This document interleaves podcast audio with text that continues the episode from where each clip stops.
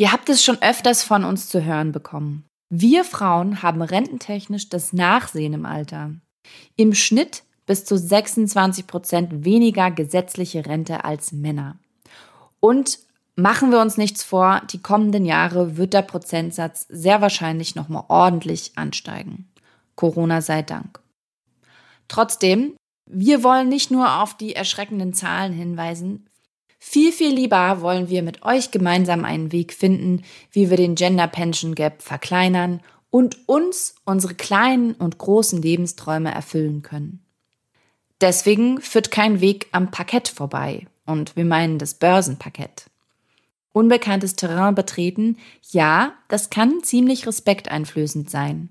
Immerhin ist das Investieren an der Börse doch wie Lotto spielen, oder? Ob das Vorurteil wirklich stimmt, wie kompliziert das Börsengeschehen wirklich ist und warum wir überhaupt keine Angst davor haben müssen, in Aktien zu investieren, das hat uns Jessica Schwarzer verraten. Sie ist Börsenexpertin und langjährige Chefkorrespondentin des Handelsblatts. Natürlich haben wir es uns auch nicht nehmen lassen, eure Fragen mit in diese Folge zu nehmen. Ihr habt uns in letzter Zeit ja viele Fragen zum Thema ETF auf Instagram geschickt und die sind auch in der Folge mit drin. Bevor es losgeht, wie immer, wenn ihr weitere Fragen habt zu diesem Thema, zu anderen Finanzthemen oder Themenwünsche, schreibt uns weiterhin so fleißig auf Insta, wie ihr das in letzter Zeit gemacht habt. Und zwar am allerbesten, indem ihr direkt unter unsere Posts kommentiert. Dann können nämlich noch andere Geldreisende von euren Kommentaren profitieren. Klar, natürlich könnt ihr uns auch mal eine Privatnachricht schreiben, wenn es um was geht, was ihr jetzt nicht mit allen teilen wollt. Aber grundsätzlich freuen wir uns immer sehr, wenn ihr tatsächlich unter unsere Posts kommentiert. Schreibt euren Kommentar am besten einfach unter den Instagram-Post zur jeweiligen Folge. Und jetzt ganz viel Spaß bei unserer Folge mit Jessica Schwarzer.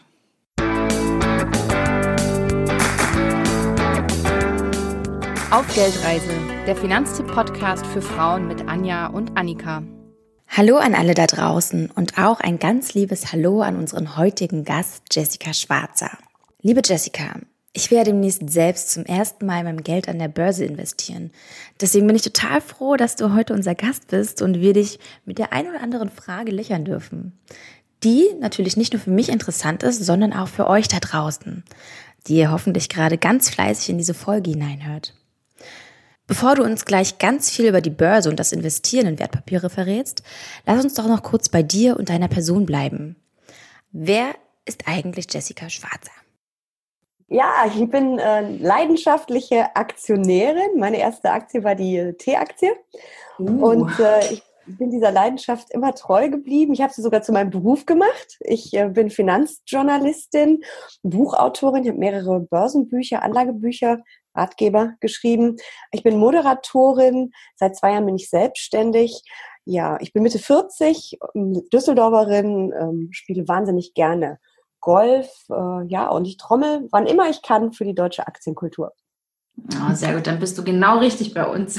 sehr schön. Wir trommeln immer fleißig mit, ne? ja. Je lauter, desto besser. Genau. Äh, ja, eine Frage, die wir allen Gästen bei uns in einem Podcast immer stellen, ist die nach der persönlichen Geldreise. Jessica, du hast da ja schon viel erlebt. Vielleicht kannst du noch mal sagen, was genau und vor allem hinter welchen Punkt so deiner Finanz- und Geldagenda hast du schon einen Haken gemacht und wo würdest du gern noch einen Haken dran machen? Also ich habe extrem früh angefangen. Ich habe schon als Kind leidenschaftlich gerne gespart und fand nichts toller, als mit dem Fahrrad zur Sparkasse damals zu fahren und Geld einzuzahlen. Also das ging bei mir recht früh los. Börse, ich hatte schon mal einen Aktienfonds, glaube ich, als Kind. Das habe ich aber noch gar nicht so richtig verstanden, was das war. Börse ging dann los mit der Teleaktie, wie gerade schon gesagt, also Ende der 90er.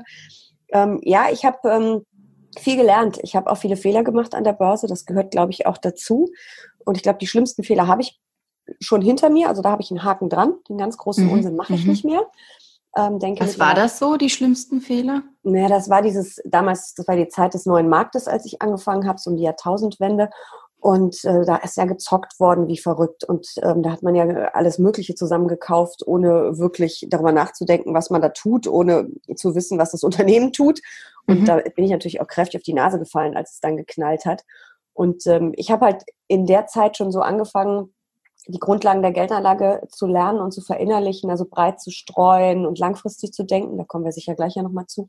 Mhm. Und ähm, in den nächsten Crashs, die mich dann natürlich auch wieder erwischt haben, das erwischt einen ja immer, ähm, da habe ich dann auch gelernt, wie wichtig es ist, eine St äh, Strategie zu haben, ähm, Regeln zu haben für sein persönliches Investment. Und das ist auch so was, was ich heute habe ähm, und wo ich, dem ich auch wirklich treu bleibe und was mir hilft.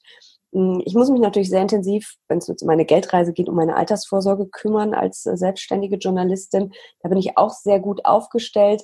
Was mir noch fehlt, ist eine eigene Immobilie. Das ist vielleicht so das nächste Ziel, was ich ähm, irgendwann mal angehen werde.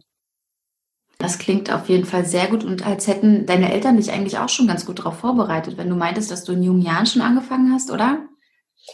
Ja, das stimmt. Das war vor allen Dingen meine Mutter. Die hatte übrigens auch die Idee, dass wir die Telekom-Aktie zeichnen zum Börsengang. Mm, und die hat ja auch irgendwie dann angefangen, ganz viele Börsenmagazine anzuschleppen und liest das doch auch mal und komm, wir machen das mal. Mm, ich tick aber trotzdem bei der Geldanlage anders als sie. Also ich denke da doch langfristiger und bin da irgendwie strukturierter. Sie macht das ein bisschen anders. Ah, es liegt vielleicht auch am Alter. Aber ja, ich bin da schon äh, hingeführt worden, das stimmt. Total gut, das fehlt ja ab und an tatsächlich. Also ich muss gestehen, dass, dass mir das so ein bisschen gefehlt hat und ja leider Schule, ich sage jetzt mal den Auftrag auch noch nicht übernimmt. Also von Eltern, Elternseite fehlte das so ein bisschen, Schulseite so ein bisschen, das ist natürlich total schade. Ähm, weswegen jetzt ich eigentlich auch den, den Einstieg jetzt erst finde und, und diesen Punkt erst, jetzt erst habe, mich da wirklich intensiv mit auseinanderzusetzen. Aber das war bei mir ja auch so. Ich war ja auch Anfang Mitte 20, als wir mit Aktien angefangen haben. Und ähm, meine Mutter hat mir das auch ehrlich gesagt nicht erklären und vorleben können in dem Fall, sondern die hat gesagt, komm, wir gucken uns das jetzt mal gemeinsam an. Also die, für die war das auch Neuland. Sie hat auch neu damit angefangen, aber sie hat es eben angeregt. Und da bin ich ihr wirklich wahnsinnig dankbar. Und sie hat mir halt früh äh, beigebracht, wie man mit Geld umgeht, wie man mit einem Budget umgeht. Ähm, mhm. das hat mir natürlich dann irgendwo auch geholfen, dass ich einfach ein bisschen mich anders mit Geld wahrscheinlich beschäftigt habe, beschäftigen musste, auch als Kind, als es vielleicht andere getan haben. Aber echt cool, dass ihr da die Reise gemeinsam gegangen seid und euch da gemeinsam unterstützt habt. Eins deiner Bücher, das trägt ja den vielversprechenden Titel Einfach erfolgreich anlegen. Ist Geldanlegen an der Börse denn tatsächlich so einfach? Ich finde ja. Man muss ein bisschen Vorarbeit ähm, liefern, leisten ich denke, es reicht, ein, zwei Bücher zu lesen und ein bisschen aufmerksamer den, Wirtschaftsteil der Zeitung zu lesen. Und dann ist das wirklich gar nicht so schwierig, ähm, eine Strategie für sich selber zu finden und umzusetzen. Ähm, es ist kein Buch mit sieben Siegeln, man braucht kein Wirtschaftsstudium. Es ist eigentlich alles relativ einfach. Ähm, wenn du gerade meinst, ein bis zwei Bücher, sind das so, so wirklich so, so richtig krasse Fachliteratur oder was empfiehlst du denn da immer? Ich würde natürlich immer meine Bücher empfehlen, Nein, Scherz beiseite. Also ich, ähm, also ich lese gerne Wirtschaftsbücher, die eben nicht so staubtrocken sind. Ich hoffe, mhm. meine äh, sind das auch nicht. Es war zumindest mein Ansatz, ähm, sondern dass man auch so ein bisschen ähm, Geschichten erzählt und den Menschen das ein bisschen näher bringt. Das äh, es, es sind ja Aktien, sind Unternehmensbeteiligungen und wir beteiligen uns ja an einem, an einem Konzern. Also wenn ich morgens aufstehe, hat mich mein ähm, iPhone geweckt, Apple. Dann gehe ich ins Badezimmer, greife zum Nivea-Topf, Bayersdorf. Dann gehe ich in die Küche und schiebe eine Kaffeekapsel in den Automaten. Ähm, Nespresso gehört, glaube ich, zu Nestle, wenn ich es richtig im Kopf habe. Also das begleitet uns ja den ganzen Tag, diese ganzen hm, Unternehmen. Genau, ja. Ähm, wenn man so, so eine Kurstabelle, die es ja in manchen Zeitungen noch gibt, Tageszeitungen sich anguckt, dann ist das alles so staubtrocken und sind so wahnsinnig viele Kennzahlen. Ja, die sind auch wichtig, aber man kann an das Thema ja auch ein bisschen anders rangehen. Und äh, das finde ich ganz gut. Es gibt ganz tolle, in Anführungsstrichen, staubtrockene Börsenbücher, aber das ist dann, finde ich, eher was für Fortgeschrittene, wenn man sich da wirklich in die Zahlen fuchsen will. Und ansonsten gibt es eben wirklich schöne Bücher, wo es auch einfach so ein bisschen um, darum geht, wie findet man seine Strategie, wie kann man sich der Börse nähern. Und ich habe ja auch zwei Bücher über Börsenweisheiten geschrieben und da geht es eher so um Anekdoten. Ähm, da wird eine Börsenweisheit wie hin und her macht Taschen leer auf ihre Gültigkeit äh, getestet und das eben mit Börsengeschichten und das ist dann eben nicht mehr so staubtrocken und das ist so äh, so mein ein Ansatz und da gibt es wirklich eine Menge Bücher. Es gibt von Stefan Röhl Dividenden, ein Buch über Dividenden. Er macht ja Dividendenadel, die Webseite. Ähm, es gibt die Börsenoma Beate Sander, äh, die ganz viele Bücher geschrieben hat. Ähm, es gibt Gottfried Heller, ähm, schon in den 80ern, aber ein ganz toller Mann, der mir auch viel beigebracht hat, ehemaliger ähm, ähm, Vermögensverwalter war der beste Freund von André Costolani, der uns ja auch viele, mhm. viele Börsenweisheiten hinterlassen ja. hat. Den nennt man ja immer mal wieder.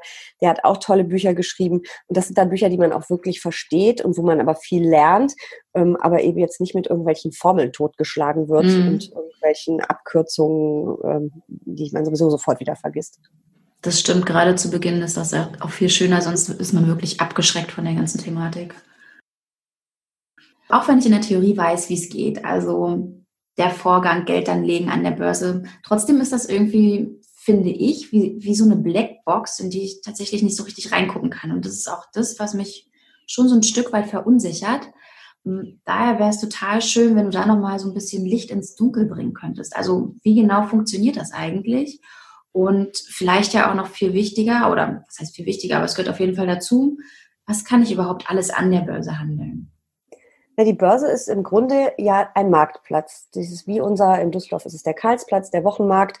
Ähm, es werden Güter gekauft und verkauft und der Preis wird eben durch Angebot und Nachfrage bestimmt. Und äh, was wird da gekauft? Das läuft natürlich nicht wie auf dem Markt, dass man dem Händler gegenübersteht, sondern in dem Fall läuft alles ja mittlerweile über Computer. Mhm. Aber ähm, man kann eben Aktien kaufen. Aktien sind eben wirklich Unternehmensbeteiligungen. Wenn ich mir eine Daimler-Aktie ähm, kaufe, dann gehört mir ein Stück von dem Konzern. Und ob es jetzt der Stuhl vom Vorstandsvorsitzenden ist oder ein halbes Auto, kommt dann eben auf die Höhe der, äh, meiner Investition an. Aber mir gehört ein Stück davon. Ich werde damit Unternehmerin. Das ist auch äh, immer ein schönes Bild, finde ich, dass man auch ein bisschen dieses langfristige Denken verinnerlicht. Ich beteilige mich an einem Unternehmen.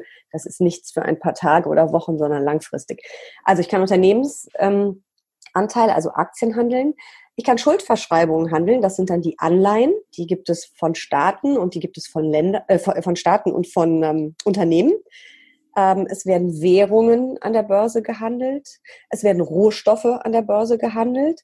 Ähm, also jede Menge Dinge, die ich da handeln kann. Das sind quasi die, ja, die wirklichen Anlageklassen. Und dann werden da natürlich auch Fonds gehandelt und äh, Exchange Traded Funds, also Indexfonds. Das sind aber dann quasi Anlagevehikel, in denen dann wiederum Aktien, Anleihen, Währungen etc. drinstecken.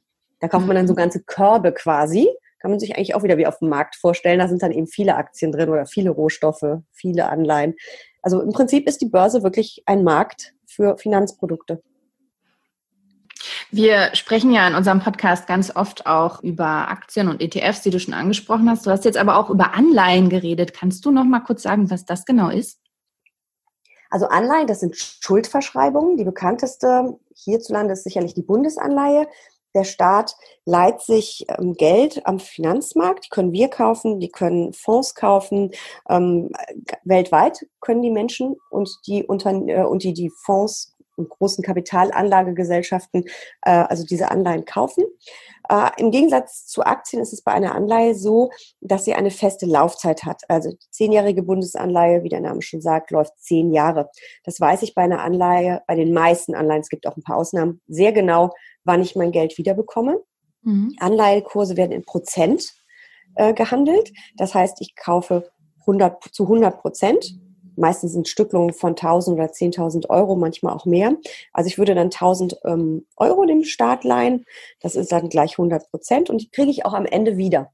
Während der Laufzeit schwankt der Preis, aber ich kriege genau das Geld wieder. Es ist anders als bei einer Aktie, da weiß ich nicht, ob ich Gewinne oder Verluste mache und vor allen Dingen, wann ich die mache und ich muss selber entscheiden, wann ich verkaufe. Also eine Anleihe hat eine Fälligkeit. Zwischendurch kann man die natürlich immer verkaufen. Und äh, mhm. es gibt, gab ein Zinskupon, das heißt, ich weiß sehr genau, was ich pro Jahr an Zinsen bekomme. Das ist natürlich in Zeiten von Null- und Niedrigzinsen wahnsinnig wenig geworden, manchmal sogar negativ. Ähm, aber grundsätzlich ist es eben so, dass die Rendite ähm, bei einer Anleihe vom Zinskupon ab, äh, abhängt und vom natürlich äh, Kaufpreis, weil ich kann eine Anleihe auch zu 90 Prozent kaufen und dann habe ich auf jeden Fall, wenn ich, wenn sie zurückgezahlt wird, 10 Prozent Kursgewinn plus eben die, ähm, die Rendite durch den Zinskupon.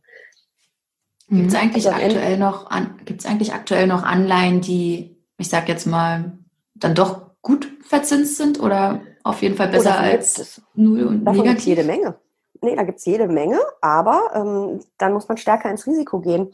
Ähm, mhm. Anleihen oder vielmehr die Anleiheemittenten nennt man sie, also die Staaten und die Unternehmen, die kriegen von den Ratingagenturen eben ähm, ein Rating, eine Bonitätsnote, die ist bei Deutschland oder auch den USA Triple A, also dreifach A, das besser geht's nicht. Also das ist super sicher. Das Geld kriegt man zurück, auf jeden Fall. Äh, gut, es gibt immer, kann immer irgendwas schiefgehen, aber eigentlich kriegt man es auf jeden Fall zurück. Also dass Deutschland pleite geht, ist so gut wie ausgeschlossen. Es gibt aber eben auch ähm, B- oder C-Ratings und das ist dann nicht mehr so witzig. Das heißt, da gibt es dann schon so ein paar Risiken, da gibt es ein paar Unwägbarkeiten und um eben Investoren dazu zu überreden, dass sie einem trotzdem das Geld leihen, müssen diese Unternehmen und Staaten natürlich dann höhere Zinsen zahlen. Hm, das heißt nicht, dass die irgendwie ausfallen und man Geld verliert, aber das Risiko ist eben deutlich höher. Das muss man wissen. Aber dann kann man schon drei, vier, fünf, sechs Prozent immer noch kriegen pro Jahr. Aber wie gesagt, mit einem deutlich höheren Risiko. Und man sollte sich da bitte, bitte nicht von dem Prozentsatz vom Zinskupon blenden lassen. Vorhin hatten wir ja schon darüber gesprochen, dass es sehr theoretisch einfach ist, Geld an der Börse anzulegen. Jetzt frage ich mich aber immer, wenn es so einfach ist, warum trauen wir Deutschen uns dann tendenziell nicht wirklich an die Börse? Also woran liegt es? Ist es eine Mentalitätsfrage oder hält uns die Vorstellung davon ab, dass ich jetzt einen großen Geldbetrag brauche, um an der Börse wirklich was reißen zu können? Oder haben wir Angst vor Verlusten? Also was meinst du, warum, warum sind wir Deutschen tendenziell eigentlich eher aktienscheu? Also die Deutschen sind aus irgendeinem Grund absolut sicherheitsliebend. Und ich glaube, es ist aber auch eine, ein falsches Verständnis von Chance und Risiko. Also Millionen Deutsche spielen regelmäßig oder doch zumindest äh, oft Lotto. Lotto ist garantierter Totalverlust. In, ähm, an der Börse verliert man ganz, ganz selten mal komplett sein Geld. Also wer jetzt in Wirecard investiert hat, hat jetzt leider sehr viel Pech gehabt. Oh ja, das stimmt. Aber aber wenn man ein paar grundlegende ähm, Regeln beachtet, also das Geld breit zu streuen auf viele einzelne Unternehmen, langfristig zu denken, jetzt nicht unbedingt äh, die Zockeraktien zu kaufen, sondern solide Werte, dann ist es mehr oder weniger ausgeschlossen, dass ich mein Geld komplett verliere. Im Gegenteil, man hat sogar richtig gute Chancen auf Rendite, wenn man eben langfristig investiert. Ähm, es gibt dieses wunderbare Renditedreieck vom Deutschen Aktieninstitut und da sieht man, wenn man deutsche Aktien zehn, zwölf Jahre hält, hat man eigentlich in den vergangenen Jahrzehnten nie Verluste gemacht. Zwischendurch gibt es Jahre, da macht man Verluste, aber es ist ja nur auf dem Papier. Wer langfristig denkt, wird wohl Gewinne machen. Und das sind aber so grundlegende Dinge, die die Deutschen irgendwie nicht wissen, nicht glauben, nicht glauben wollen. Und ehrlich gesagt, manchmal verzweifle ich da auch dran. Man diskutiert dann mit Menschen, die dann sagen, ja, ja, aber jetzt haben wir in Corona, da hat der DAX 40 Prozent verloren. Das mhm. ist doch furchtbar wo ich sage, ja, aber jetzt ist aber äh, ein paar Wochen später oder ein paar Monate später und wir haben fast alles wieder aufgeholt. Ähm, es war jetzt ein mhm. sehr heftiger und schneller Crash und eine schnelle Erholung. Manchmal dauert es auch Jahre. Aber wenn man sich sehr langfristige Charts anguckt, dann geht's hoch mit dem breiten ja. Markt, nicht mit jeder Einzelaktie. Ähm, ich weiß es nicht. Irgendwie gibt es da diese Vorurteile, dass, der, dass die Börse ein Casino ist, ähm, Zockerbude, aber das stimmt nicht. Ja, ich glaube auch, dass es bei vielen so ist, also oder bei mir war es halt lange so, dass ich dachte, oh, wenn die Börse runtergeht, dann habe ich wirklich in dem Moment konkrete Verluste. Und ich meine, das ist ja auch auf dem Papier so, aber eigentlich muss ich das ja nur aussitzen. Ne? In dem Moment, wo ich nicht verkaufe und nicht an das Geld ran muss, so denke ich, geht's ja irgendwann immer wieder hoch. Und das war mir halt lange nicht klar. Ne? Also ich dachte, ich habe dann de facto wirklich Riesenverluste und bin total im Minus. Aber genau, es ist halt immer der Zeit, die Frage des Zeitpunkts, wann ich verkaufe. Ja, genau. Und das muss man eben, das ist auch ganz wichtig, das sage ich auch immer, man darf nur Geld an der Börse anlegen, was man in den nächsten 10, besser 12 oder 15 Jahren nicht braucht. Mhm. Damit genau. du eben nicht in die Not kommst, Waschmaschine ist kaputt, oh, wir haben gerade einen Corona-Crash. So ein Mist, ich muss Aktien mhm. verkaufen. Mhm. mhm. Genau, absolut.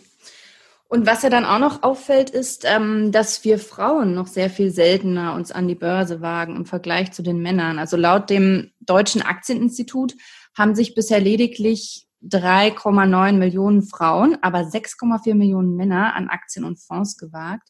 Und dabei ist es für uns Frauen ja gerade noch mal umso wichtiger, dass wir privat vorsorgen. Und privat vorsorgen heißt in dem Fall ja, wenn man es geschickt angeht, mit Aktien vorsorgen. Magst du noch mal zusammenfassen, warum ist das für uns Frauen noch mal viel mehr von Bedeutung? Naja, wir verdienen halt deutlich weniger statistisch, ähm, weil wir eben auch ähm, uns um Kinder kümmern, weil wir öfter Pausen eben einlegen, um Kinder zu kriegen, sich die zu betreuen. Viele Frauen arbeiten in Teilzeit. Um, häufig wählen Frauen auch ähm, schlechter bezahlte Berufe als Männer. Frauen arbeiten ja oft in Pflegeberufen, da findet man ja weniger Männer. Ähm, also insgesamt bauen wir dann auch einfach weniger Vermögen auf. Und wenn ich die Zahlen richtig im Kopf habe, äh, ist es, glaube ich, jeder vierte Mann der Aktionär, ist aber nur jede achte Frau. Hm. Jede achte Frau. Also das ist natürlich ähm, ein Drama, weil langfristig gibt es eben die besten Renditen an der Börse. Man sagt, langfristig kann man da so sechs bis acht Prozent pro Jahr erzielen. Ein Tagesgeld gibt es jetzt noch irgendwie, wenn man Glück hat, 0,1 Prozent. Also das ist keine ähm, Option. Ähm, also gerade Frauen müssten eigentlich an die Börse gehen, ähm, um eben dieses, dieses Loch, was sie sowieso haben, diese Lücke zu den Männern, die ja auch privat vorsorgen müssen, die kriegen ja auch nicht genug Rente später, ähm, mhm. um das aber weiter zu schließen. Und äh, was ich super spannend finde, ich habe mich mit dem Thema ja auch viel auseinandergesetzt, auch ein Frauenfinanzbuch geschrieben. Ähm, was ich sehr spannend finde, wenn Frauen sich an die Börse trauen, dann sind sie oft sogar viel erfolgreicher als Männer, weil Frauen nämlich ähm, das Thema genau richtig angehen. Frauen denken bei der Geldanlage langfristiger, mm, die denken strategischer, die rennen nicht jedem Trend und jedem neuen Hype hinterher. Also Stichwort hin und her macht Taschen leer, da wird nicht ständig hin und her geschoben, das Geld.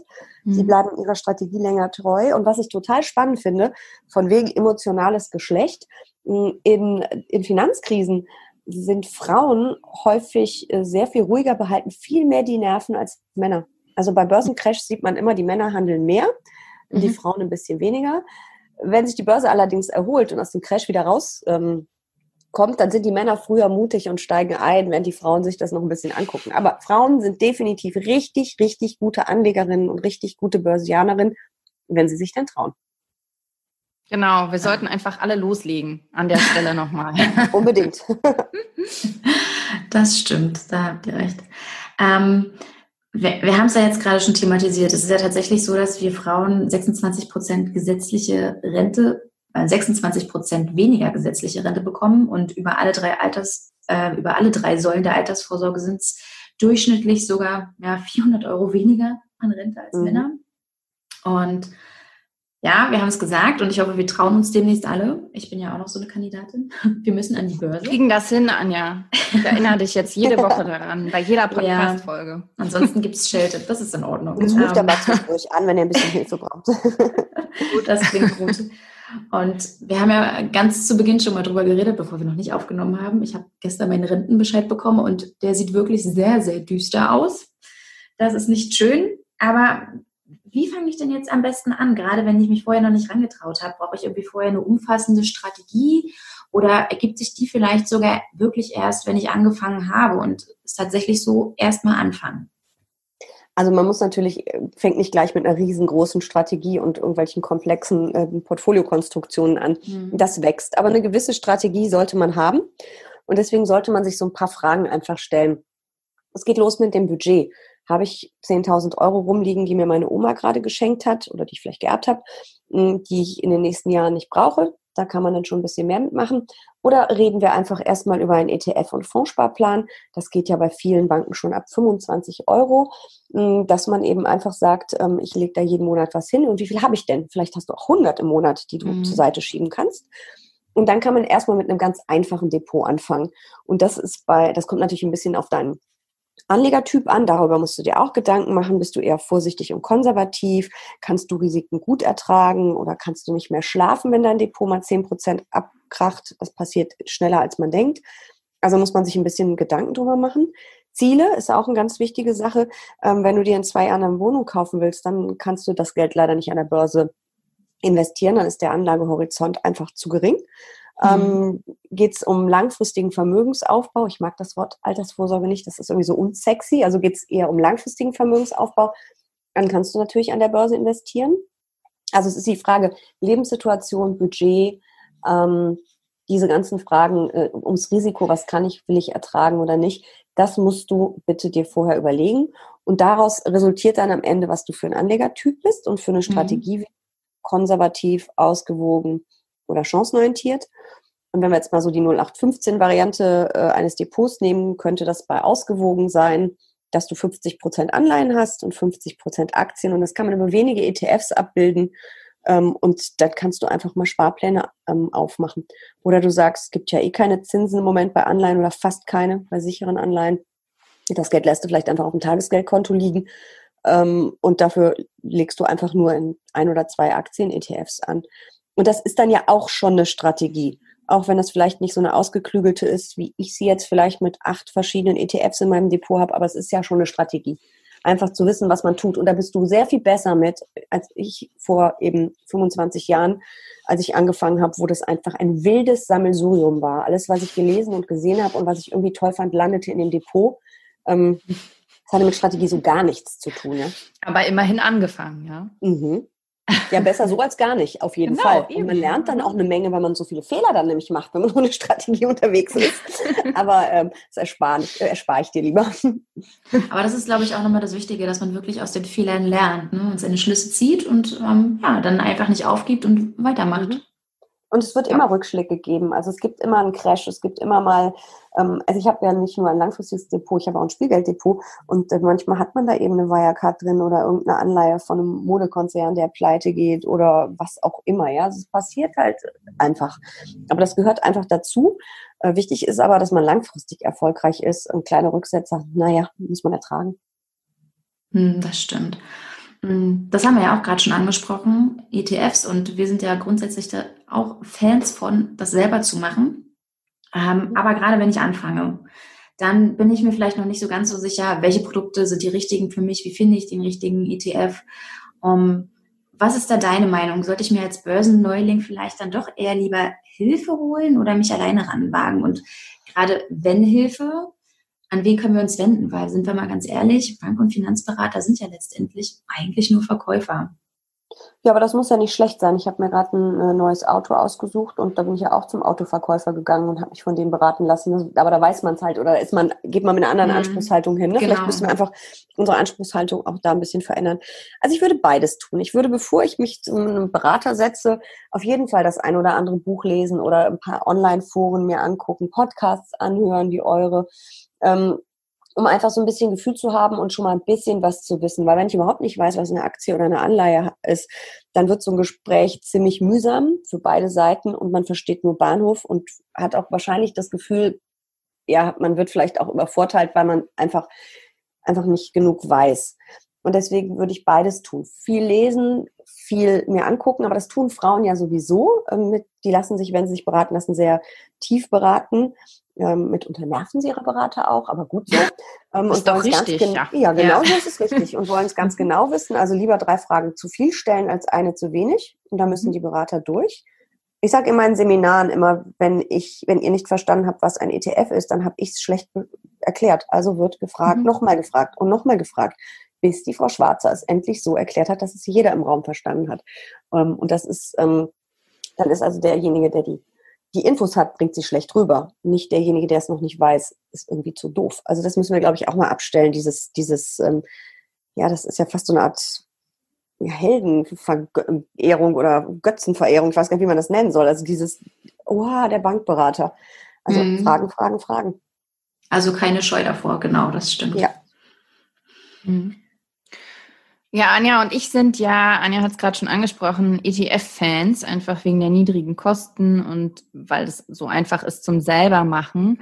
Aber wenn wir über ETFs sprechen, dann sprechen wir immer über Aktien-ETFs. Da gibt es jetzt aber noch mehr. Welche sind das? Für welche Produkte gibt es eigentlich ETFs? Die Antwort, ihr Lieben, gibt's nächste Woche. Da sprechen wir weiter mit Jessica. Und ich kann euch schon mal verraten, es gibt viele spannende weitere Fragen und natürlich auch tolle Antworten von Jessica. Wir haben mit ihr zum Beispiel darüber gesprochen, was an der Kritik an den ETFs dran ist. Also man liest ja gerade in den Medien auch immer mal wieder, dass zum Beispiel ETFs für den Abschwung an der Börse verantwortlich sein können. Wir haben mit ihr auch darüber gesprochen, wie sie selber mit dem Börsentief zu Corona umgegangen ist mit ihren Aktien. Und sie hat uns auch einen Einblick tatsächlich in ihr eigenes Depot gegeben. Wir sagen Tschüss und bis nächste Woche zu Teil 2 mit Jessica Schwarzer.